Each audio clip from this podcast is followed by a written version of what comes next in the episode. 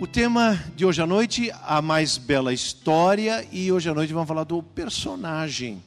Duas semanas atrás, o pastor Rafael começou dizendo que essa história tem um autor. Alguém pensou, alguém escreveu essa história.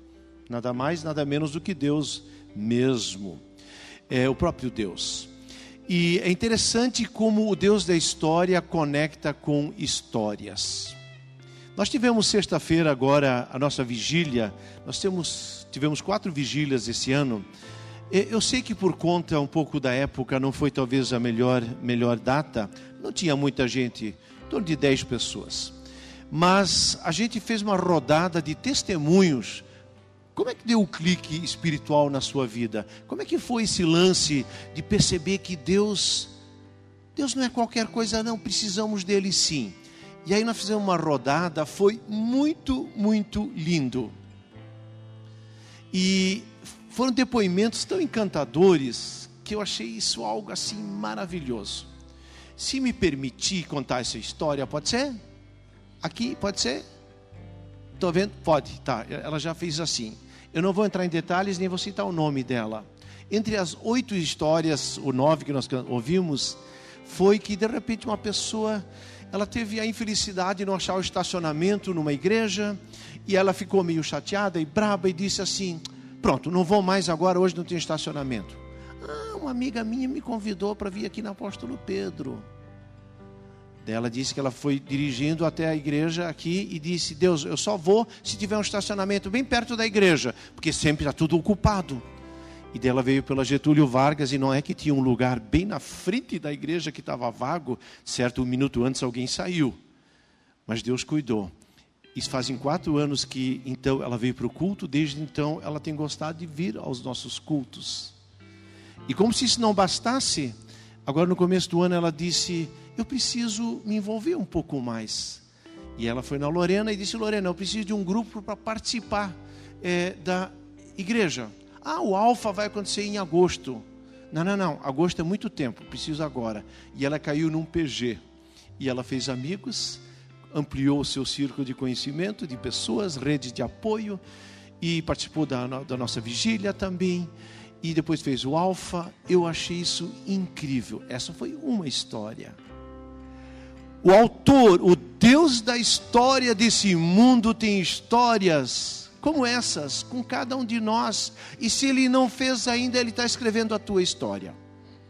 Escreva, eu repito, o Deus, o autor, está escrevendo histórias.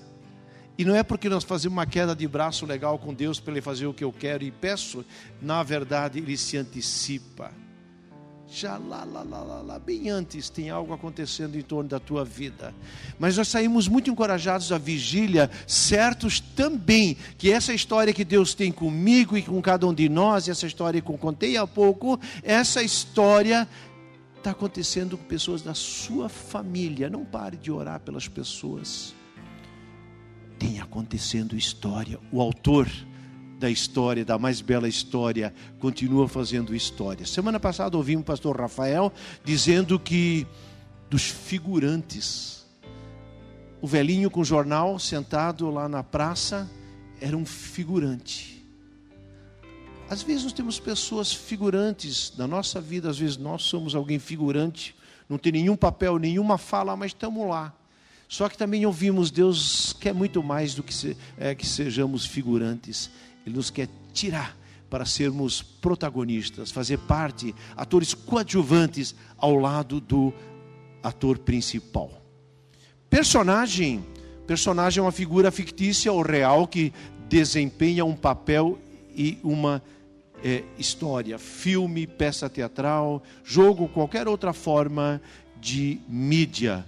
Eles dão vida à personalidade, às histórias e são fundamentais para o desenvolvimento e progresso da trama. Personagens. Bom, pode ser protagonista, antagonista, coadjuvante, figurante, arquétipo.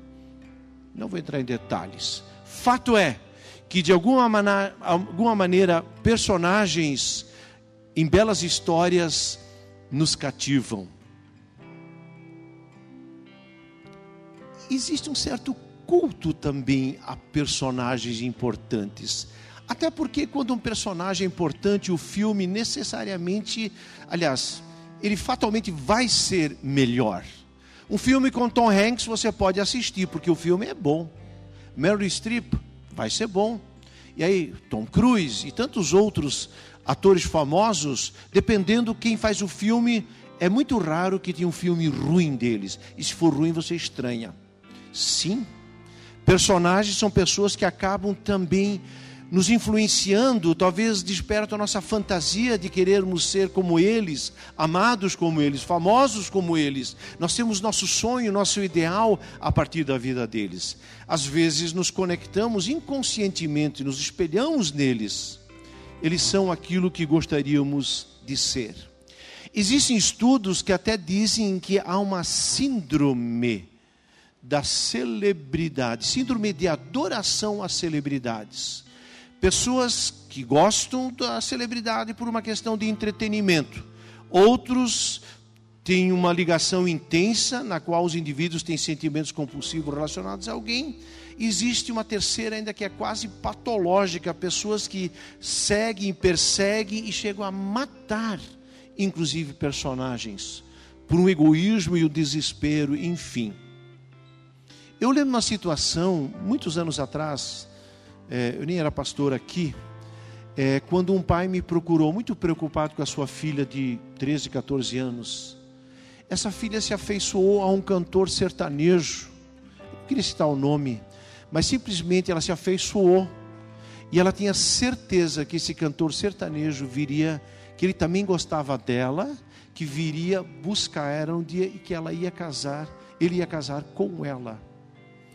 Isso, isso parece engraçado, mas eu não acho engraçado, porque isso, isso, isso, isso é patológico, isso é doentio, isso é sofrimento. Quando você se afeiçoa através da televisão uma pessoa, ao ponto de pessoas perseguirem e fazerem loucuras. Sim, personagens. De alguma maneira, eu, eu, eu, eu tive a oportunidade, eu não viajei tanto assim, mas em algumas viagens de avião que eu fiz para o exterior e também para o Rio, São Paulo, eu vi algumas, alguns personagens interessantes. Tarcísio Meira, entremente já falecido, era um galã, é, um famoso aí da Globo.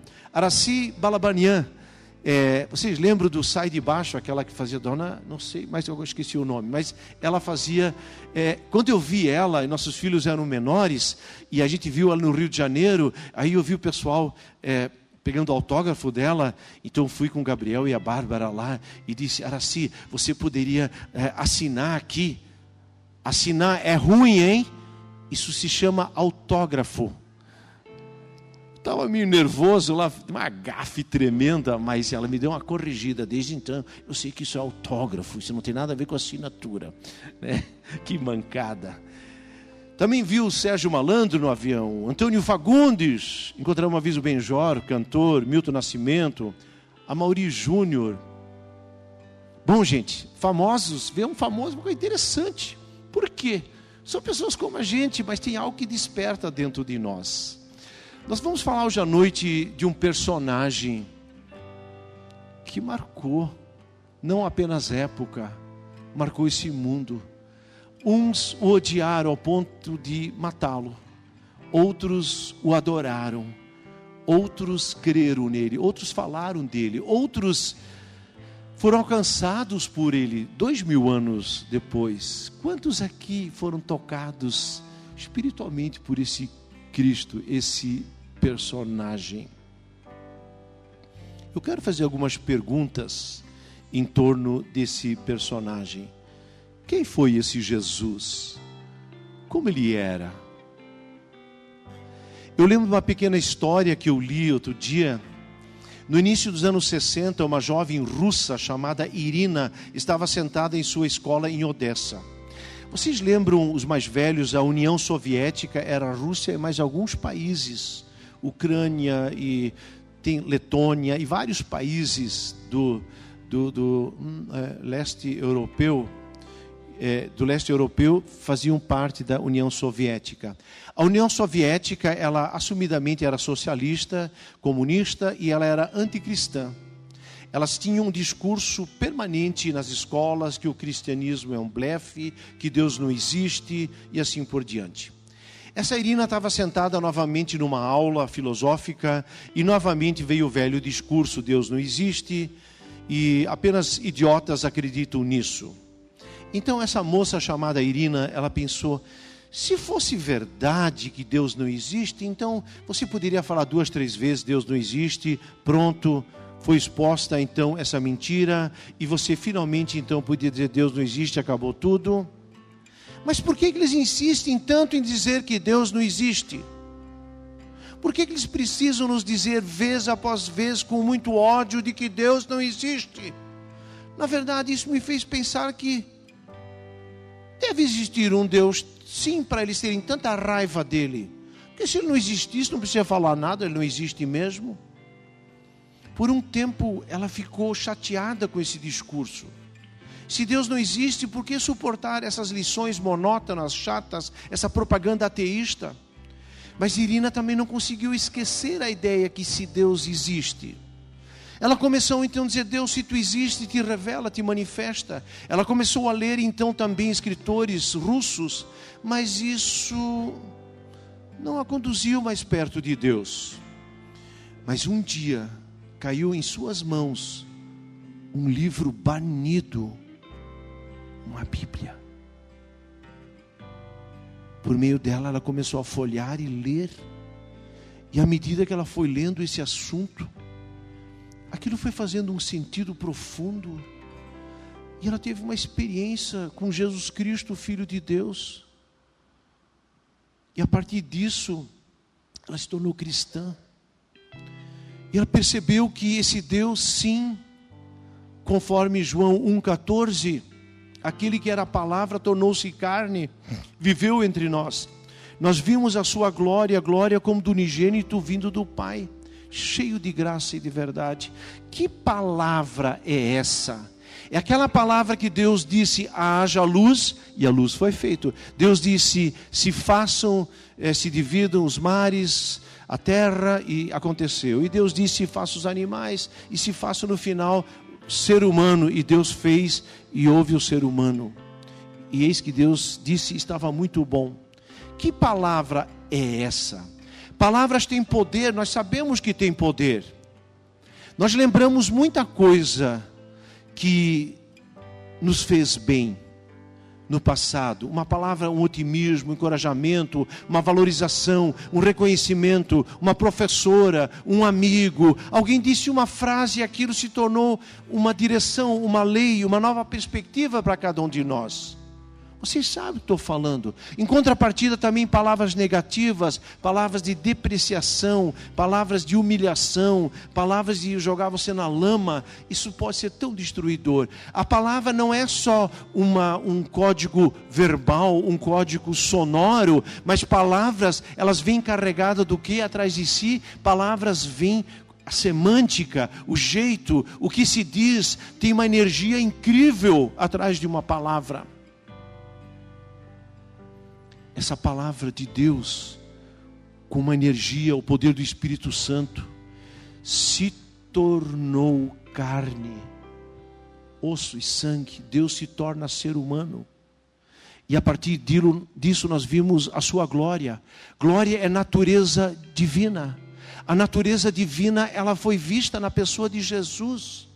E vocês sabem, quando pessoas amam a Deus, quando alguém leva uma vida com Deus, vocês percebem que tem algo diferente, por mais que seja um fragmento, um resquício, muito frágil, mas onde Deus tem lugar na vida de uma pessoa, essa pessoa tem alguma coisa diferente, tem um brilho no olhar, as suas palavras são mais dóceis, são pessoas mais justas, são pessoas mais equilibradas, a família é diferente, o jeito de tratar esposa, marido é diferente, a palavra, aonde Deus está, começa a aparecer a natureza divina, a glória de Deus começa a transparecer.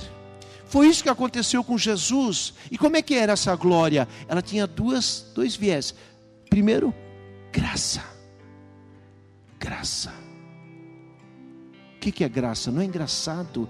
Graça é bondade imerecida, bondade sem limite. Contei já essa história que um dia nós tínhamos uma, uma garagem alugada, nós morávamos no centro e, e eu esqueci de pagar ah, o aluguel da garagem lá no mês de janeiro. A gente foi para a praia, esqueci mesmo. Aí a senhorinha, dona Lídia, ela me liga e diz: Pastor, você esqueceu de pagar o aluguel da garagem. Eu fiquei muito constrangido, porque eu sou meio preciso e meio assim muito correto nessa questão financeira. Aí eu fui lá todo, ai que vergonha, dona Lídia, me desculpe, você viajou, me distraí, esqueci. Ela disse, pastor, isso acontece, isso pode acontecer. Palavras de graça. Eu não sei o que foi essa semana que saiu errado. Em nome de Deus eu posso dizer para você, isso pode acontecer. É tão bom quando alguém nos tem palavra de graça. Tudo bem, esquece, vamos virar a página. Ok, você tava, não estava legal. Jesus veio trazer, isso acontece. Mas junto com o acontece, ele também veio dizer verdade. A verdade é um caminho meio estreito. A verdade, ela é ou não é. A verdade a Bíblia diz sim, sim, não, não. O que passa disso é da, do maligno. A verdade é o que foi. A verdade são os fatos reais. Mas não é uma coisa da minha mente, é uma verdade linkada com Deus. Eu sou o caminho, a verdade e a vida. Jesus mandaria o Espírito Santo, que é o Espírito da verdade, que nos levaria a toda verdade. A verdade, dentro da filosofia, também da teologia, é uma verdade ontológica. Ontológico significa a natureza das coisas. Existe uma natureza de Deus, que ela é verdade. Bondade, justiça, verdade. Isso é da luz, a verdade é da luz. Então Jesus veio trazer a glória dele através da graça. Isso acontece. Mas tem uma verdade que precisa ser seguida. Esse Jesus tem isso na sua essência. Como ele era visto, interpretado em sua época? Para os religiosos da época, ele foi um impostor. Acharam que era um blefe, uma fake news. Esse cara, esse cara dizia ser mandado por Deus. Oh, botaram ele na cruz, um impostor para um famoso historiador chamado Flávio Joséfo. Quem estudou um pouco de história, ou bastante história, vai perceber que na época de Jesus tinha um cara chamado Flávio Joséfo. Ele escreveu muita coisa, botou no papel muita coisa daquela época. Flávio Joséfo, historiador que acompanhou o general Tito no cerco de Jerusalém nos anos 70, na era cristã, ele escreveu a respeito de Jesus e ele escreve o seguinte: Por esse tempo viveu Jesus, um homem sábio se for próprio chamá-lo de homem, porque ele foi o autor de ações maravilhosas. Ele foi mestre altamente categorizado, do qual os homens recebiam a verdade com prazer. Atraiu para si muitos judeus, bem como gregos. Ele era o Cristo. Enquanto Pilatos, por instigação dos homens principais do nosso meio, o condenou à cruz. Aquele que desde o princípio o amaram Aqueles que desde o princípio o amaram não o abandonaram, porque ele lhes apareceu vivo ao terceiro dia após a sua crucificação. Os profetas divinos haviam predito e muitas outras maravilhas a seu respeito, e a seita dos cristãos, assim nomeada por causa dele, não se extinguiu até o dia de hoje. Uau, que texto incrível! E aqueles que acreditam que Jesus é o Filho de Deus? Aqueles que creram nele? Como é que era interpretado? Aqueles que acreditaram nele. Mas todos, pois, quanto receberam, foi-lhes dados o poder de serem feitos filhos de Deus. Receber. Você recebeu visita não muito desejada? Como é chato, né? Mas quando tem uma visita que você espera, talvez meses, uma pessoa que vem do exterior, você abre a porta, você prepara o quarto, você corta a grama, você deixa o cafezinho preparadinho, você já tem o almoço, já tem o café da tarde, porque você deseja a presença. Aqueles que desejaram a presença de Jesus, aqueles que conectaram com Ele, que o receberam, deu-lhes o poder de serem feitos filhos de Deus. No momento que nós recebemos Jesus Cristo em nossa vida, aqui dentro dá um clique o poder, a palavra dinamis, dinâmica, tem um movimento dentro de nossas vidas que começa a ir em direção desse Jesus. É isso. Para seus seguidores diretos, os discípulos, muitos abandonaram. Em Mateus 6,68, muitos abandonaram Jesus porque o remédio dele não era só doce, às vezes era amargo para a nossa cura. Muitos o abandonaram e Jesus diz: E vocês? Quem dizem que eu sou? Aí Simão Pedro, ele disse: Tu és o Cristo, o Filho do Deus vivo. Respondeu Jesus: Feliz é você, Simão, filho de Jonas, porque isso não lhe foi revelado por carne ou sangue, mas por meu Pai que está nos céus. E para os escritores da época, os escritores contemporâneos, tem um texto de Hebreus, capítulo 1, versículo 3, diz que Jesus, quem é Jesus para eles? Jesus é o resplendor da glória, da natureza divina e da expressão exata daquilo que Deus é, sustentando todas as coisas por Sua palavra poderosa. Depois de ter realizado a purificação dos pecados, Jesus ele se assentou à direita desse Deus, de onde ele veio, à direita da majestade nas alturas. É isso que o autor de Hebreus fala a respeito de Jesus. E quem era Jesus para o próprio Deus, o seu filho.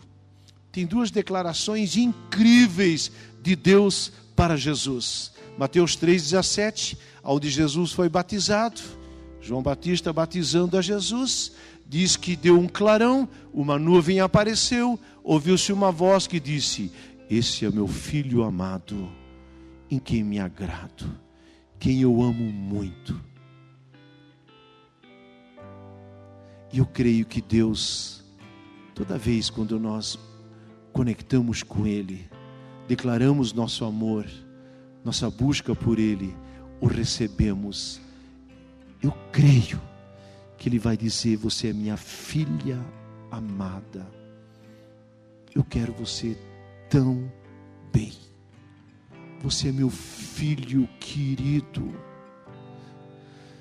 Deixe descer daqui para cá. Aqui é o mundo das ideias, aqui são os afetos. Você é meu filho amado. Eu tenho tantos projetos para você. Você é minha filha amada. Foi essa declaração para Jesus. E através dele essa declaração alcança e tem valor para cada um de nós. Só que tem mais uma palavra.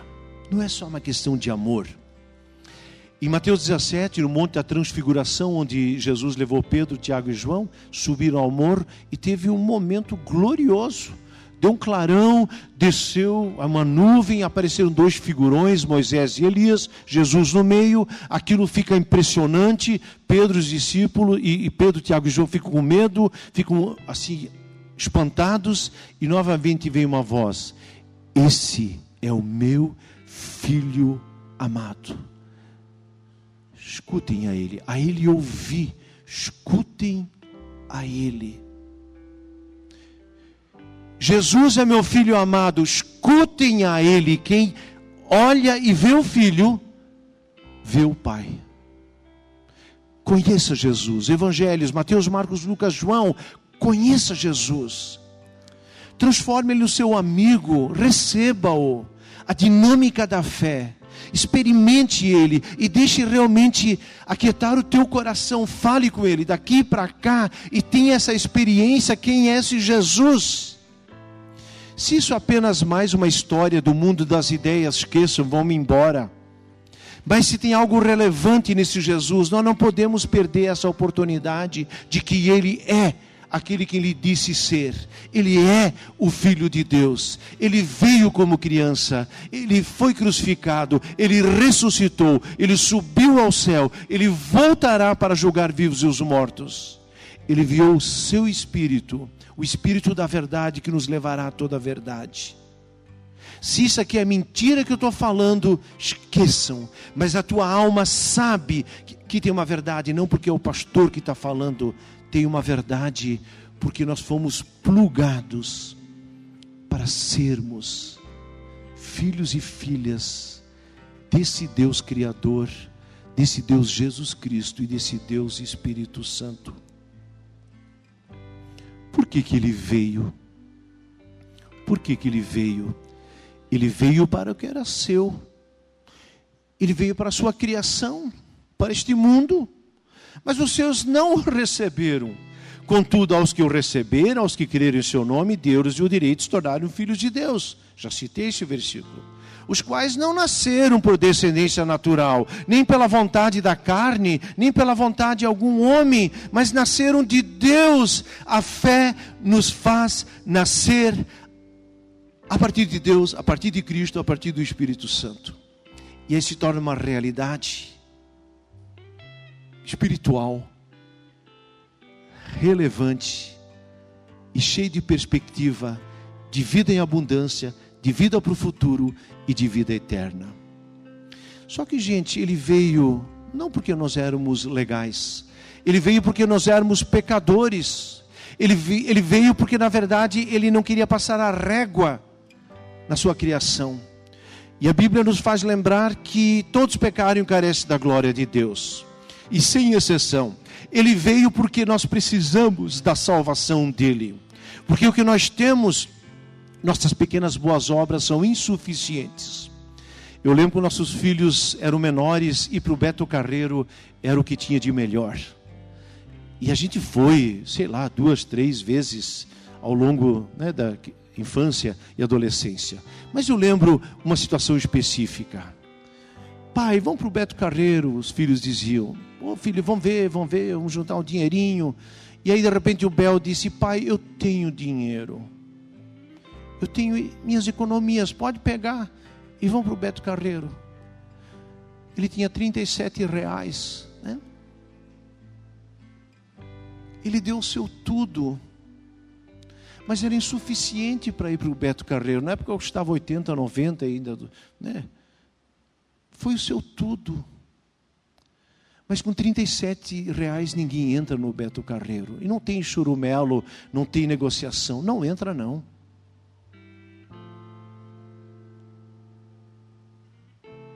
Eu tenho a impressão que às vezes nós juntamos nossos 37 pila das boas obras, um pai legal, uma mãe legal, não roubo, não mato. Sou um cara legal. Alguém disse: meu cachorro também é assim, também não mata, não rouba e faz só coisas legais. Isso não é suficiente. Pelo olhar da luz divina, da natureza divina, do poder de Deus, brilhando através de você, totalmente Assim como a radiografia, uma ressonância magnética, atravessa totalmente nossa existência. Se ela atravessar totalmente nossa vida, você sabe que eu tenho razão, que nós não temos mais que 37 pila. E com isso nós não entramos na glória de Deus. Todos pecaram e carecem da glória de Deus. Jesus veio da glória e veio pagar aquilo que nós precisávamos. Não, ele não veio nem ele nem queria nossos 37 pila, ele veio pagar a entrada integral, tudo. Eu paguei. Pode esquecer. Guarde o dinheirinho, guarde as boas obras, guarde teus teus argumentos. Eu morri na cruz por você. Depois que Jesus morreu na cruz, Deus já não olha mais para você, olho no olho, Ele vai pegar o seu filho Jesus e diz: Eu estou olhando através do meu filho Jesus para você. Para trás, lá atrás, você, através do seu filho Jesus, Deus está te vendo e você é caro para Ele, muito, muito caro. por isso. Lutero vai dizer: ou nós penduramos a nossa culpa sobre o nosso pescoço, ou nós pegamos e penduramos sobre a cruz. O personagem Jesus Cristo veio receber a nossa culpa. E não só perdoar, mas também nos justificar. Por que, que ele teve que morrer? Adolf Schlatter diz: porque rapidamente transformamos Deus num ídolo que sacia nossa fome de bem-estar e felicidade. Porque nossa vontade de comunhão com Ele nem é sempre por Ele, mas nós queremos que Deus nos sirva. Porque também nós que achamos conhecê-lo um pouco melhor, tivemos alguma experiência com Ele, nós queremos às vezes que Ele faça aquilo que eu quero, e não tanto eu fazer aquilo que Ele quer. Essa forma de seguir e adorar é idolatria. Transformamos Deus num ídolo, transformamos Deus numa busca do prazer, do egoísmo, de sermos servidos, do controle, da razão e do poder. Por isso, que nem isso nós conseguimos fazer decentemente, Jesus carregou a sua cruz por nós. Adolf Schlatter, um teólogo alemão, professor do Novo Testamento. Eu sou o caminho, eu sou a verdade, eu sou a vida. Ninguém vem ao Pai senão por mim. Eu encerro. Qual a motivação de Jesus para entrar nessa história? É amor. É amor, só amor. Só amor. Anos atrás eu vi uma pequena história onde fala que uma mãe ela tinha marcas, um rosto desfigurado, a metade do rosto. E a filha amava essa mãe, mas ela tinha um pouco de constrangimento quando ela estava junto com as amigas, principalmente na adolescência. Ela tinha vergonha da sua mãe com aquela marca no rosto. E uma vez aconteceu que a mãe vinha vindo e ela disfarçou, ela não queria que a mãe então é, aparecesse junto às amigas, porque ela ficou com vergonha da mãe, por causa daquele rosto desfigurado. A mãe percebeu que estava na hora de falar. E de fato a filha disse: "Mãe", numa outra hora disse: "Mãe, por que que, por que que teu rosto aqui é tão feio e tão desfigurado?" Minha filha, quando você era bebê, nossa casa queimou. E aí você estava no bercinho dentro de casa e eu não pensei duas vezes. Eu entrei pelo fogo, peguei um cobertor, cobri você, saí correndo, mas eu me queimei e nunca mais meu rosto ficou igual. A filha começou a chorar e disse: Mãe, você tem o rosto mais lindo que existe. Isso são marcas de amor. Porque sozinho eu teria morrido naquela vez e você me salvou. Mãe, eu nunca mais quero me envergonhar. Eu quero, eu quero, eu quero apresentar esse rosto. Eu quero falar dessa história. Jesus, a sua, o que ele sofreu na cruz é a sua natureza deformada, marcada pela cruz, pela dor, por puro amor. Esse é o personagem Jesus Cristo. Porque Deus tanto amou o mundo que deu seu Filho unigênito, para que todo aquele nele crê não pereça, mas tenha vida eterna. Pois Deus enviou seu Filho ao mundo, não para condenar o mundo, mas para que se fosse salvo por meio dele.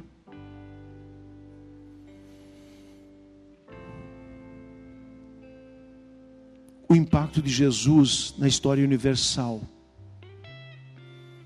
não tem como apagar. É inexplicável que, dentro das circunstâncias em que viveu e morreu, ter marcado e transformado o mundo de tal forma com apenas três anos de atuação pública. Ele, com seus seguidores, desbancaram o Império Romano. O tempo foi dividido antes de Cristo e depois de Cristo. Ele nos ensinou sobre amar e perdoar solidário e sermos cuidadosos é a base da ética. Isso tem caráter universal. Se nós tirarmos Jesus, não tem mais Natal, não tem mais Páscoa, não tem mais Espírito Santo. Não tem mais igreja, não tem mais catedrais, não tem Johann Sebastian Bach, que compôs mais de 3 mil cantatas, e todas elas botavam embaixo SDG, somente a Deus glória. Bach não faria sentido, Aleijadinho não faria sentido, Leonardo da Vinci não faria sentido. O cristianismo não fazia sentido, a antropologia é marcada essencialmente pelo cristianismo. O direito às mulheres, o direito às crianças, justiça social, amor ao próximo. Cristo, Cristo, Cristo, Cristo, o Filho de Deus, o personagem.